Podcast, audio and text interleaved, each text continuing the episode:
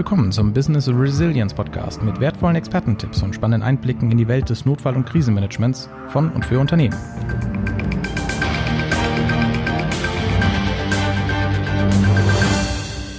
Die größten Korruptionsschäden in der Wirtschaft werden durch Personen des mittleren und gehobenen Managements erzeugt.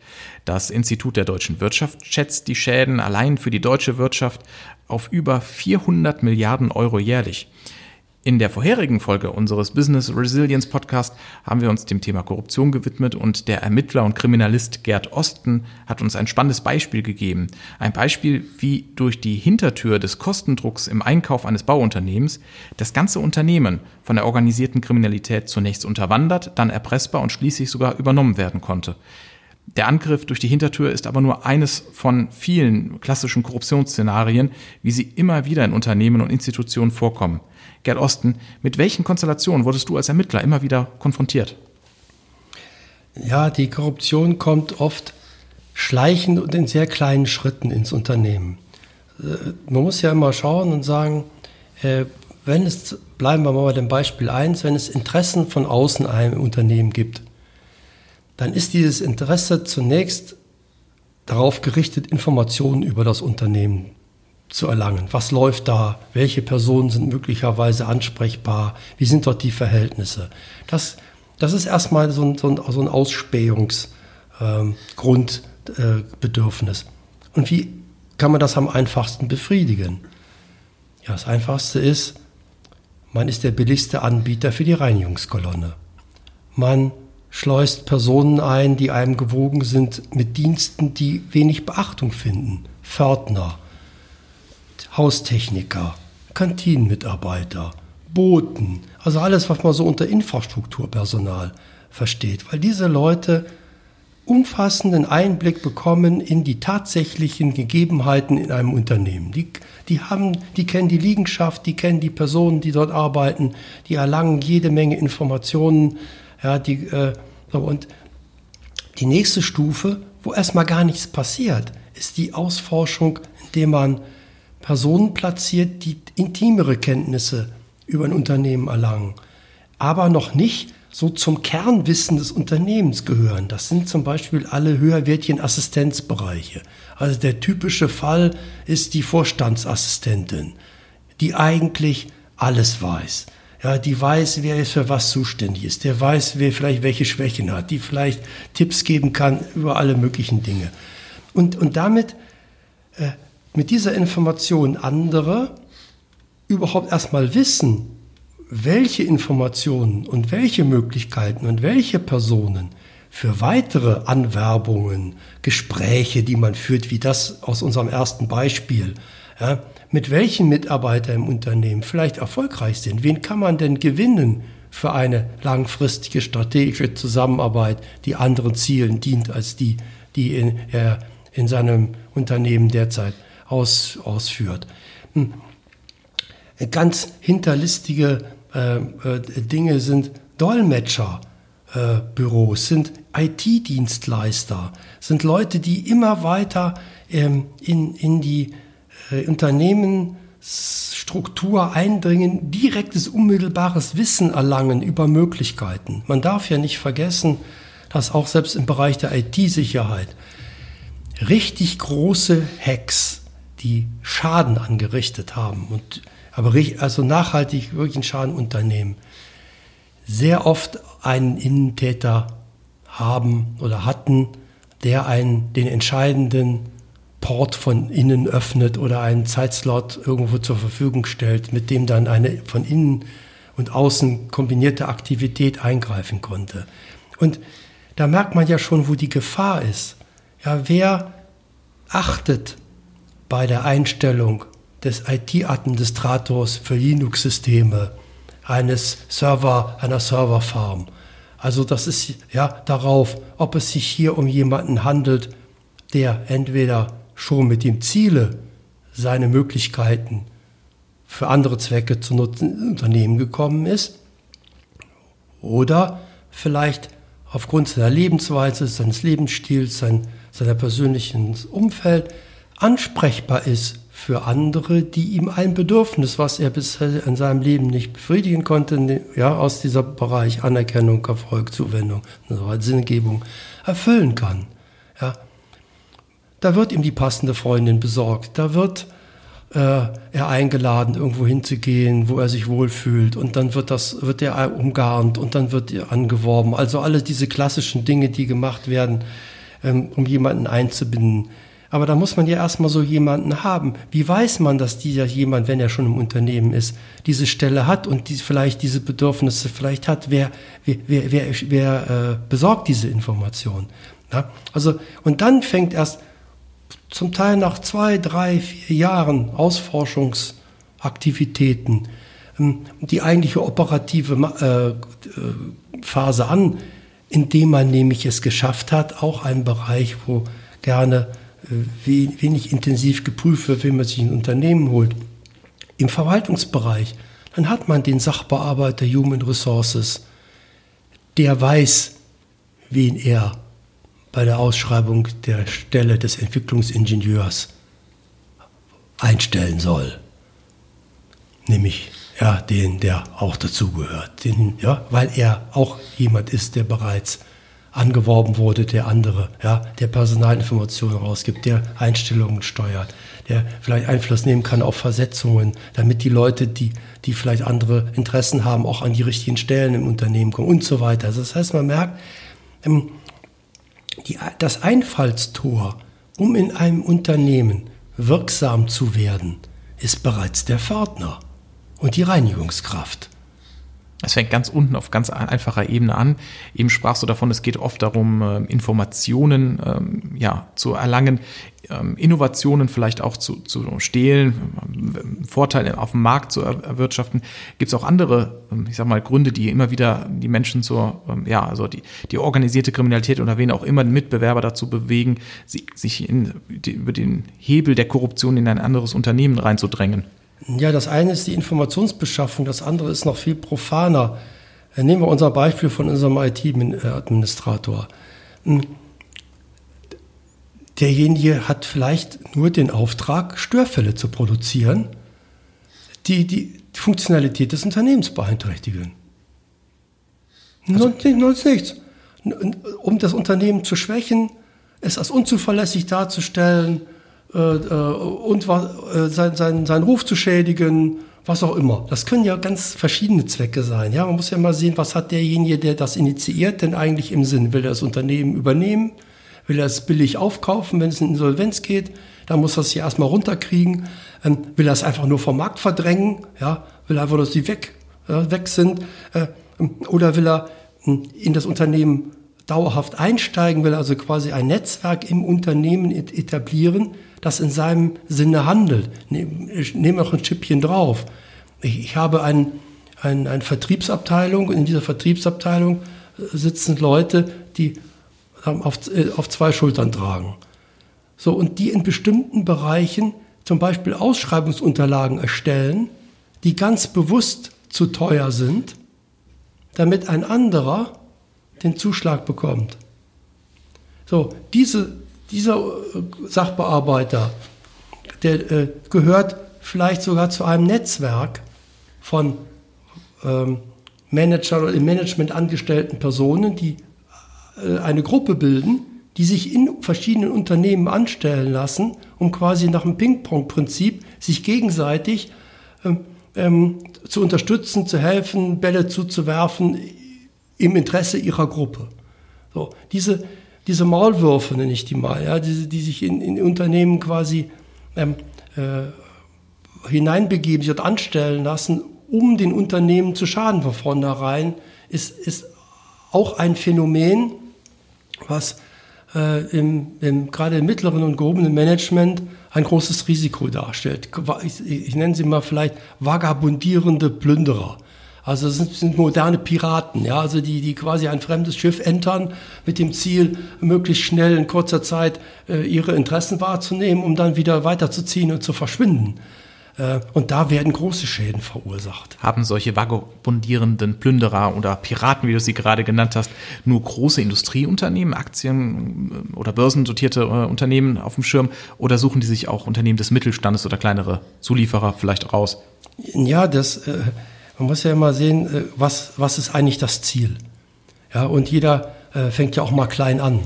Man muss, man muss man sich einfach sagen, dass, dass gerade im Bereich der mittelständischen Unternehmen ähm, die, die Abwehrfähigkeit gar nicht so stark entwickelt ist. Da gibt es keine Abteilung Konzernsicherheit, da, äh, da vertraut man sich, da geht man familiär miteinander um, da, da ist man auch positiv den Menschen gegenüber eingestellt. Ich sage mal, der typische Familienunternehmer ist eigentlich nicht der Mensch, der, der damit zum Erfolg gerät, dass er allen seinen Mitarbeitern misstraut.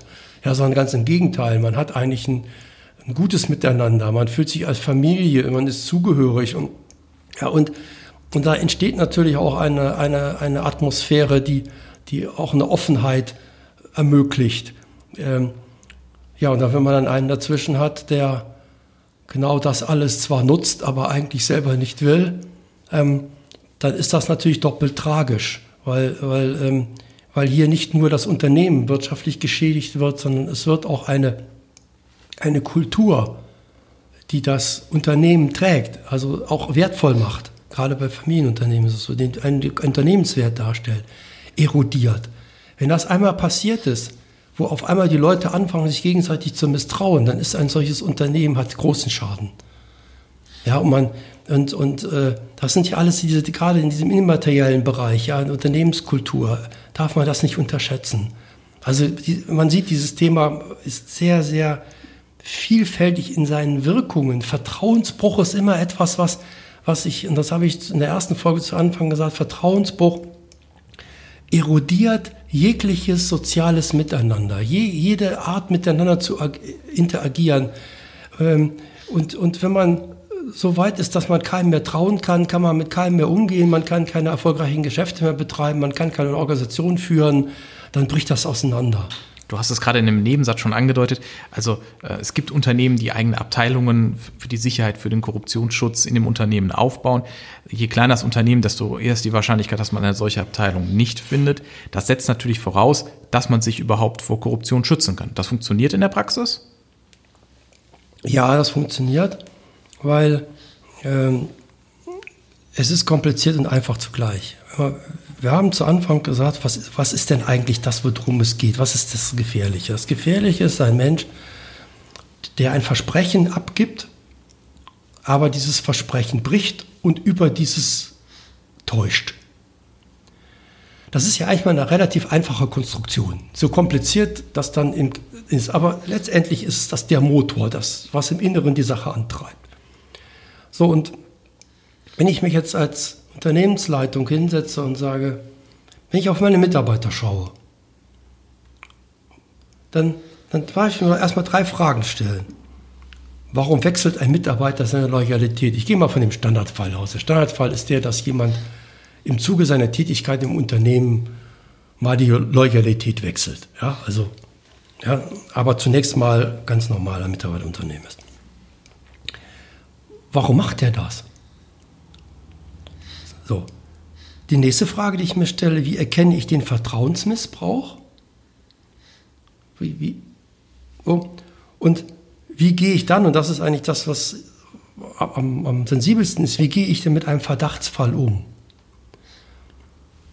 Und, und hier äh, kann man eigentlich sagen, gibt es so einen Schlüssel. Also der, ja, der Schlüssel, den will ich mal nennen, Plausibilitätsmonitoring. Das ist so ein, so ein Begriff, da sagt man, man, man hat nichts davon, wenn man allen Menschen mit Misstrauen begegnet, weil wie gesagt, dann kann man miteinander nicht und dann ist das für allen unerträglich, es funktioniert auch nicht. Nein, aber ein Plausibilitätsmonitoring ist ja zunächst einmal neutral. Es sagt, wenn Dinge passieren und sie passieren so, wie ich sie mir wünsche, dann haben sie ein gewisses Business as usual, eine, ein, eine Art, wie das funktioniert. Und wenn ich mir die Dinge von außen ansehe, ruhig und aufmerksam. Sagen wir mal als Vater der Familie, mir meine Kinder betrachte wie zu Hause auch und sage, ja, ist alles ganz normal, ja. Es läuft alles so. Dann, dann, dann fällt mir doch auf, wenn ich das aufmerksam mache, dass sich irgendwo etwas verändert. Und diese Veränderung ist das, was ich ja wahrnehme. Die, das muss man nicht umfassend sehen. Es kann ein Verhalten sein. Es können Äußerungen sein. Es, es kann sein, dass, dass sich jemand anders verhält. Ja, dann sage ich mir immer, da ist doch irgendwas anders mit demjenigen wo siedel ich denn dieses Monitoring an? Ist das eine Sache der IT, die sagt, Mensch, wir gucken mal, was da so für Verläufe hat? Oder gehe ich dann, ich sag mal, ans Personal, an die Personalabteilung, die schaut, ist mein Mitarbeiter wirklich immer wieder zufrieden? Oder ist es der Chef, der an, anfängt, überall Überwachungskameras aufzubauen und zu zählen, wie oft Mitarbeiter das Auto in den letzten zwei Jahren gewechselt hat? Ja, es gibt natürlich äh, in diesem Bereich einen, ähm, einen Hang dazu oder auch äh, zu technischen Lösungen, nenne ich das mal. Mhm. Ja, wir werten den gesamten E-Mail-Verkehr der Mitarbeiter inklusive der Telefongespräche mit KI-gesteuerten Auswertesystemen aus, jetzt unabhängig jetzt mal von der Frage, wie weit das jetzt gesetzliche Vorschriften entspricht und wie nicht. Dann ja, äh, wird mir durch ein Alert auf dem Bildschirm angezeigt. Ja, das sind sicherlich Hilfsmittel. Hilfsmittel, um zu sagen, wenn ich Geschäftsprozesse habe und Geschäftsprozesse überwache, dann sind sicherlich diese technischen Hilfsmittel geeignet, Indikatoren für ungewöhnliche Vorfälle oder Abläufe zu markieren. Mehr nicht. Weil wir haben es hier mit Menschen zu tun. Und es geht, und ich glaube, das, das ist immer das, wo man wieder darauf zurückkommen muss. Vertrauensbruch ist eine sozialethische Kategorie, die einen einzelnen Menschen dazu bringt, eine Entscheidung zu treffen, ich lüge den anderen über meine wahren Absichten an, der mir immer noch vertraut. So, und diese Entscheidung, die ist nicht in der E-Mail und die ist nicht in, ja, sondern äh, die, die, diese Änderung des Bewusstseins, etwas zu tun, äußert sich in dem, wie ein einzelner Mensch tatsächlich handelt. So, und das heißt, ja, ich muss Indikatoren nehmen, die ich vielleicht auch automatisiert überwache und die geben mir einen Anhaltspunkt, aufmerksam zu sein, zu sagen, das schaue ich mir näher an. Und der nächste Schritt ist, ich schaue mir an, welche Menschen denn mit diesem markierten Ereignis, nenne ich das mal ganz neutral, zu tun haben. Und dann schaue ich mir das an und sage, okay, da habe ich mit dem, und dann schaue ich mir die näher an. Und eigentlich, wenn ich ein guter Vorgesetzter bin, oder dann kenne ich ja meine Leute und ich habe mich um die gekümmert. So, und, ähm, und wenn ich mich um meine Leute kümmere, dann bin ich eigentlich relativ ähm, äh, früh dabei. Und ich, ich mache jetzt vielleicht mal ein, Beispiel ähm, aus der eigenen Erfahrung. Ich, ich habe selber mal einen Bereich geleitet, wo es auf den Vertrauen der Mitarbeiter sehr ankam. Also, mhm. also wo es wirklich in der Substanz darum ging, dass man jemandem trauen kann. Da habe ich mir gedacht, okay, was, wie, wie stellst du das sicher? Und ich habe mir einfach viel Zeit genommen, also für jemanden, der so eine Abteilung leitet, doch viel Zeit. Ich bin einfach immer bei den Mitarbeitern gewesen. Also ich habe mich mit denen unterhalten. Ich habe geguckt, wie die drauf sind. Äh, ich habe mal so einfach mal gehorcht, worüber geredet wird. Äh, nur einfach ganz neutral zu sagen, ist, ist die Grundstimmung auf dem Flur positiv oder nicht? Und wenn ich das Gefühl hatte, irgendwie rumort hier irgendwas, ja, dann kann man sich doch mal hinsetzen. Und man kann auch mal, und das zu einem Mitarbeiter hingehen, wenn man den Eindruck hat, dass er schlecht drauf ist und ihm einfach mal wagen. Und, und dann kommt es darauf an, dass er sagt, hat er denn so viel Vertrauen zu mir, dass er mir das sagt. Und wenn der den, wenn der den Eindruck hat, wenn ich jetzt mal mit meinem Chef sage, mir geht es im Moment schlecht, ja, weil, dass ich dann das Risiko habe, dass mein Chef sagt, dann schmeiße ich dich raus, weil ich, du bist nicht mehr 100% leistungsfähig oder sonst irgendwas und ich das verschweige. Dann sucht derjenige, der Mitarbeiter, sich eine Lösung für sein Problem woanders. Der Mitarbeiter, der in, der in, in, in finanzielle Schwierigkeiten, ich mache mal so einen Fall in Salzaleta, mit finanzielle Schwierigkeiten geraten, existenzielle finanzielle Schwierigkeiten. Ja, der, der greift doch irgendwann nach jedem Strohhalm. Jetzt habe ich doch zwei Entscheidungen. Ich kann sagen, ich sehe, ob wir ihm selbst helfen und ihn, ja, oder ich lasse den quasi laufen und ich weiß ganz genau, irgendwann wird er offen sein für Angebote, für die er nicht offen sein sollte. Und dann warte ich quasi darauf, dass der ein solches Angebot annimmt, um dann Grund zu haben, um ihn zu entlassen. Ja, um solche Situationen zu erkennen, ja, äh, ja. Ja braucht man ja Menschenkenntnis ja, und Fingerspitzengefühl ja. und natürlich eine Vertrauensbasis. Ja, aber diese, ähm, diese, dieses Vertrauen, und das haben wir doch in dem ersten Beispiel gesehen, dieses Vertrauen hat doch Geld wert. Also, also wenn ich mein Unternehmen existenziell damit gefährden kann, dass ich Personen bei mir habe, die mein Vertrauen in sie, ich spreche jetzt mal von der Unternehmensleitung, missbrauchen, in meinem Unternehmen Schaden zuzufügen und mich dann noch frech grinsend anlächeln und, und lügen, dass die Schreibtischplatte sich biegt, dann, dann ist es doch in Anbetracht der Größe der Gefahr doch gut investierte Zeit, dass ich einfach mal ein solches, ich nenne es mal Plausibilitätsmonitoring, das ist kein Misstrauen, das ist eine, dass ich da am Ball bleibe. Also das, das hat doch für mich äh, äh einen Effekt. Du hast jetzt aus deinem Beispiel berichtet. Jetzt kann ich mir vorstellen, dass nicht jeder Unternehmer, gerade, ich sag mal, wenn man jetzt noch relativ jung ist, diese äh, Erfahrung in der Menschenkenntnis oder auch dieses Fingerspitzengefühl unbedingt mal äh, mitbringt. Das ist ja was sehr Individuelles, wie man mit Menschen umgeht. Da muss man vielleicht auch Lebenserfahrungen oder fachliche Erfahrungen sammeln. Kann man denn trotzdem, ich sag mal, Korruptionsschutz durch dieses Plausibilitätsmonitoring in einem Unternehmen irgendwie verankern? Gibt es dafür eine Institution, eine Struktur? Brauche ich da eine externe Beratung? Oder kann man das auch in einem Konzept oder in einer Struktur in einem Unternehmen richtig fest verankern, sodass man sich selber schützen kann, wenn man als Mensch vielleicht nicht so immer dabei ist, weil ich meine, je größer so ein Unternehmen wird als einzelner, äh, als einzelner Abteilungsleiter, Führungskraft, wie auch immer, kann man ja nicht immer alles überblicken. Ich sage ja, das geht. Das geht immer, weil ich sage so, wie der Vater seine Familie oder äh, betrachtet, um mal dieses traditionelle Bild zu bemühen, ist natürlich auch die Frau sein wie auch immer, äh, man sein soziales Umfeld aufmerksam beobachtet, kann man diese aufmerksame Beobachtung ja im positiven Sinne. Also es ist ja, geht ja auch um Fürsorge. Es geht ja auch darum, dass man ähm, am, am, Ball ist und dass es um Vertrauen geht. Das kann man auf jeden Ebenen und immer aufbauen und auch halten. Das ist erstmal eine Frage, die jetzt die leitende Person für sich entscheiden muss.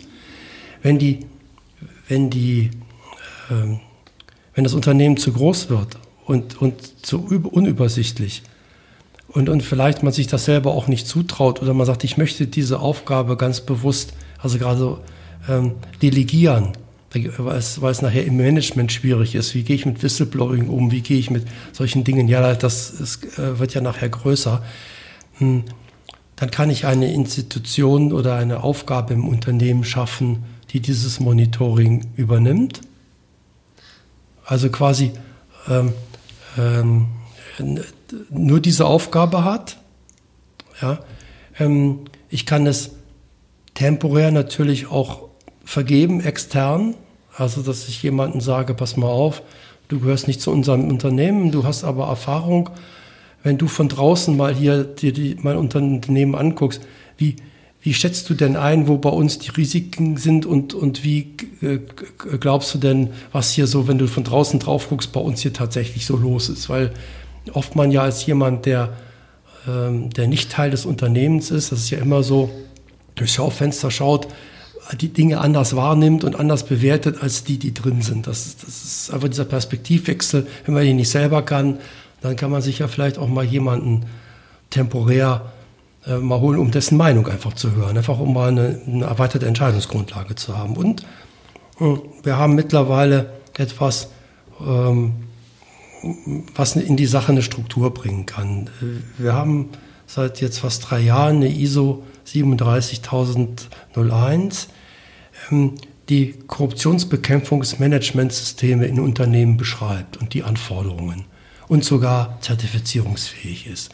Und ich glaube, das ähm, ist ein wichtiges Werkzeug, um erstmal hineinzuschauen und zu sagen, ähm, wie geht eigentlich ein, eine, eine ISO, die den Ziel hat, gutes Management im Unternehmen möglich zu machen, ähm, mit dieser Frage um, welche Aufgaben und Anforderungen formuliert sie denn eigentlich in der Umgang mit diesen, mit, mit diesem Phänomen im Unternehmen? Und der, die ISO ist sehr gut und sehr praxisnah formuliert und bietet eigentlich äh, endlich auch mal eine, eine einheitliche Grundlage äh, über solche Managementsysteme zur Korruptionsbekämpfung oder Korruptionsprävention oder wie auch immer hm, zu sprechen. Und, hm, äh, die dort stehenden Leitfäden und, und auch grundsätzlichen Gedanken, wie das Thema zu behandeln ist, was man unter Korruption versteht und alle diese Dinge, ähm, bieten die ein einheitliches Fundament. Und ich würde jedem empfehlen, zunächst einmal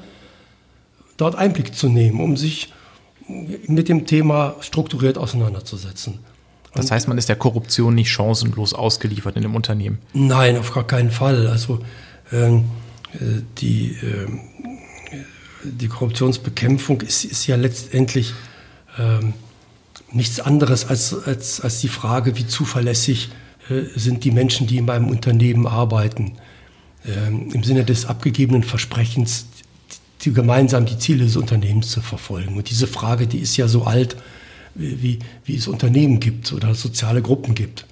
Das ist eine Frage, die wir unseren Zuhörern ganz gern mit nach Hause geben möchten, sodass sich jeder mal selbstkritisch hinterfragt, wie vertrauenswürdig, wie zufrieden, wie erfolgreich äh, arbeite ich mit meinen Unternehmen, äh, mit meinen Mitarbeitern im Unternehmen zusammen. Ähm, wir haben Gerd Osten hier als Ermittler und Kriminalist, der uns äh, ganz spannende Sachen erzählt hat. Gerd, hast du noch was, was du unseren Hörern auf jeden Fall mitteilen möchtest? Ja, ich möchte den Kreis einmal schließen. Wir haben bei unserem ersten Beispiel ja gesehen, dass ein Unternehmen sich an einen Partner bindet, der eigentlich alles andere als ein zuverlässiger, vertrauenswürdiger Partner ist. Und wenn man jetzt mal den, diese beiden Dinge zusammennimmt und sagt, okay, ich habe ja eine ISO, die mir ähm, eine Möglichkeit gibt, mit dem Thema umzugehen und ich kann mich sogar in diese über diese ISO als vertrauenswürdiges Unternehmen, nämlich ein Unternehmen, das ein Korruptionsmanagementsystem hat, zertifizieren lassen, dann kann ich mich ja dadurch gegenüber anderen Partnern im Geschäftsverkehr als ein solcher vertrauenswürdiger Partner ausweisen. Und wir haben ja gesehen, dass ein solches Vertrauen ineinander ja durchaus einen großen Wert hat, mit wem man sich einlässt. Und ich glaube, dass Unternehmen, die äh, diesen Weg bis zu Ende gehen, nämlich bis zur Zertifizierung, ähm, gut, etwas Gutes tun für ihren Unternehmenswert. Sie, sie stehen anders da und sie stellen sich auch anders dar und sie können sich auch anders ähm, präsentieren und ähm, so dass das auch so zu einer Steigerung des Unternehmenswertes werden kann, neben der Folge, dass wenn man ein solches System hat, der Wert des Unternehmens im Bestand ohnehin besser gesichert ist. Und da kommen wir ja auf den Bereich, der im, im BCM ja eine große Rolle spielt.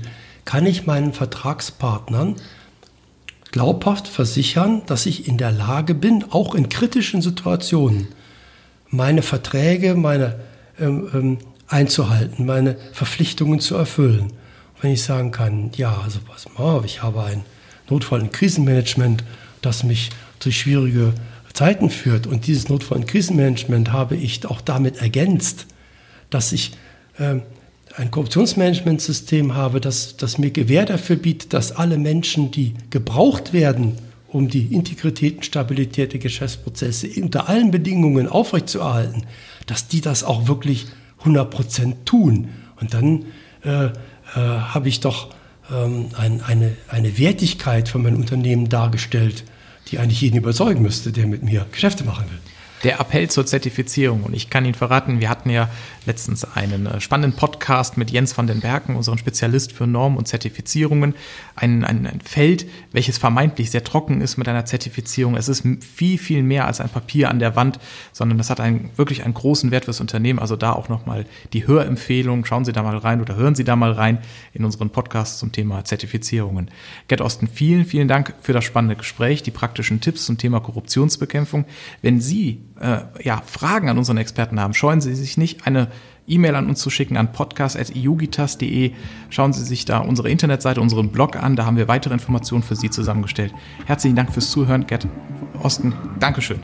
Ja, danke, dass ich hier sein durfte. Und ich, jeder, der eine Frage stellt, dem garantiere ich, er kriegt auch in sehr kurzer Zeit eine Antwort. Das ist ein tolles Versprechen. Vielen Dank.